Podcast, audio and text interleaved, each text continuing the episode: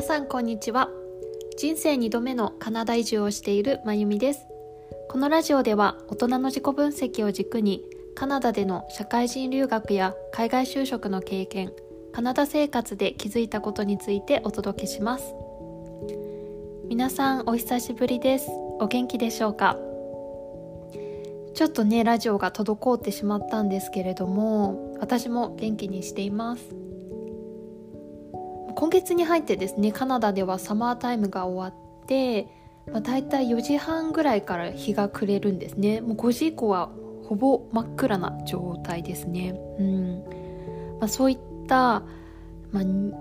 日照時間の変化とかあとはやっぱり天候もねあのだいぶ変わってきて冬物のジャケットを着たりとかねあの冬物のブーツを出したりっていうので天候もねだいぶ寒くなってきましたね。まあ、日照時間の変化と天候の変化って結構ね体に影響するんだなっていうのを今年今回ね学びましたね。うん、体調が崩れることはなかったんですけれどもちょっと疲れやすいなというのがありましたね。うん。そう、まあ、気持ち的にも落ち込むっていうことはなかったんですけど、まあ、ちょっとねあのネガティブな考え方になってしまったりっていうのもあったので、うん。はい、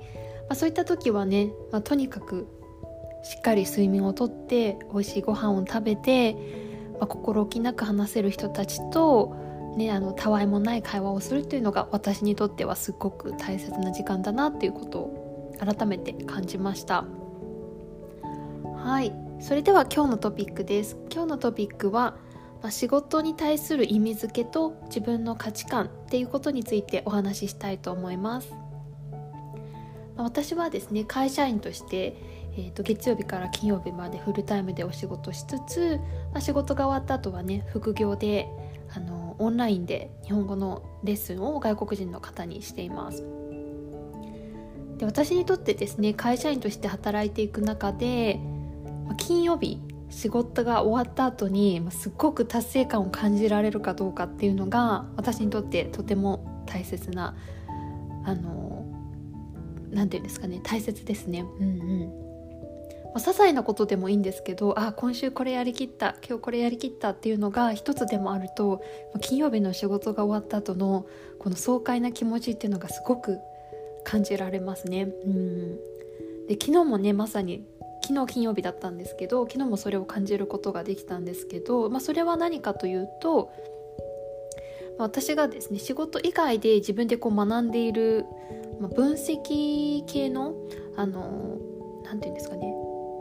コーディングコーディングではないんですけど、まあ、分析するのに使える役立つ、まあ、スキルっていうのを今仕事以外で自主的に学んでるんですが昨日ですね仕事をしていた時に、まあ、たまたまそれが活かせる場面があったんですよ。そうで、まあ、その時にうわよっしゃって思って そう自分が学んだことが仕事に活かせる瞬間っていうのもすっごく私はワクワクしますし本当に嬉しかったですね。でさらにそれが嬉しいって感じられた理由がもう一つあって、まあ、それは何かっていうと、まあ、その仕事以外で学んでいたスキルっていうのを生かす場面っていうのが実は、まあ、同僚から依頼されていたタスクがあってうんうん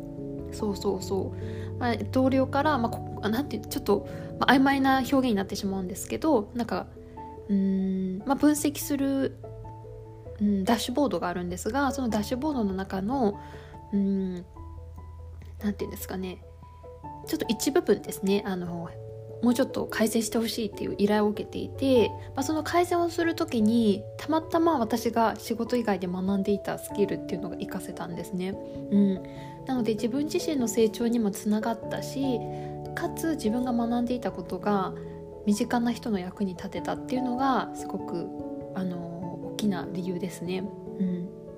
そうそうなのでもう私にとってそうですね仕事に対する意味付け目的っていうのは何かっていうとすごく身近な人、まあ、同じチームのメンバーだったり一緒に働いてる人たちの役に立てる瞬間ありがとうって言ってもらえたりとか、まあ、その人たちに役に立てる瞬間があると私はもう本当に嬉しいですね。うんそうで今振り返ってみても、まあ、今の会社もそうなんですけど例えば日本で働いていた時は金融系の会社で働いていましたが、まあ、その時はですねあの代理店と一緒に密に仕事をしていたんですが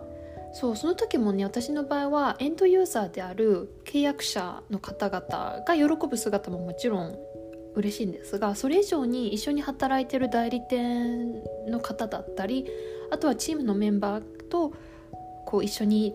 何て言うんですかね同じ方向に向かって仕事をしている時とかありがとうって言ってもらえる時がやっぱり嬉しかったですね。うん、そうそう。ですね。あとは私の自身の価値観としてはこう今までの人生を振り返ってみてこう選択肢があるっていうことが私にとってすごく大切でかつその選択肢の中から自分で選べるっていう決断できるっていうのが大事な価値観なんですね。うん、例えばそのカナダに移住したことで、まあ、日本でも暮らせるしカナダでも暮らせるしっていう選択肢が生まれましたし、うん、で今日本語を武器にした仕事ではなくて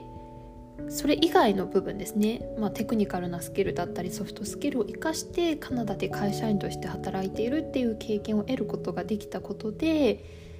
何て言うんですかねこう日本語以外の武器が増えたっていうのも私にとって選択肢が増えたなっていう経験になりましたね。うんうん、そうなのでこうやって自分自身が選択肢が増える選択肢が持てるっていう状況を作ってかつじゃあその中で自分はどれを選びたいかっていうのを自分の価値観に沿って決断できるっていう経験をすることが私にとっては本当に大きな自信につながりましたし、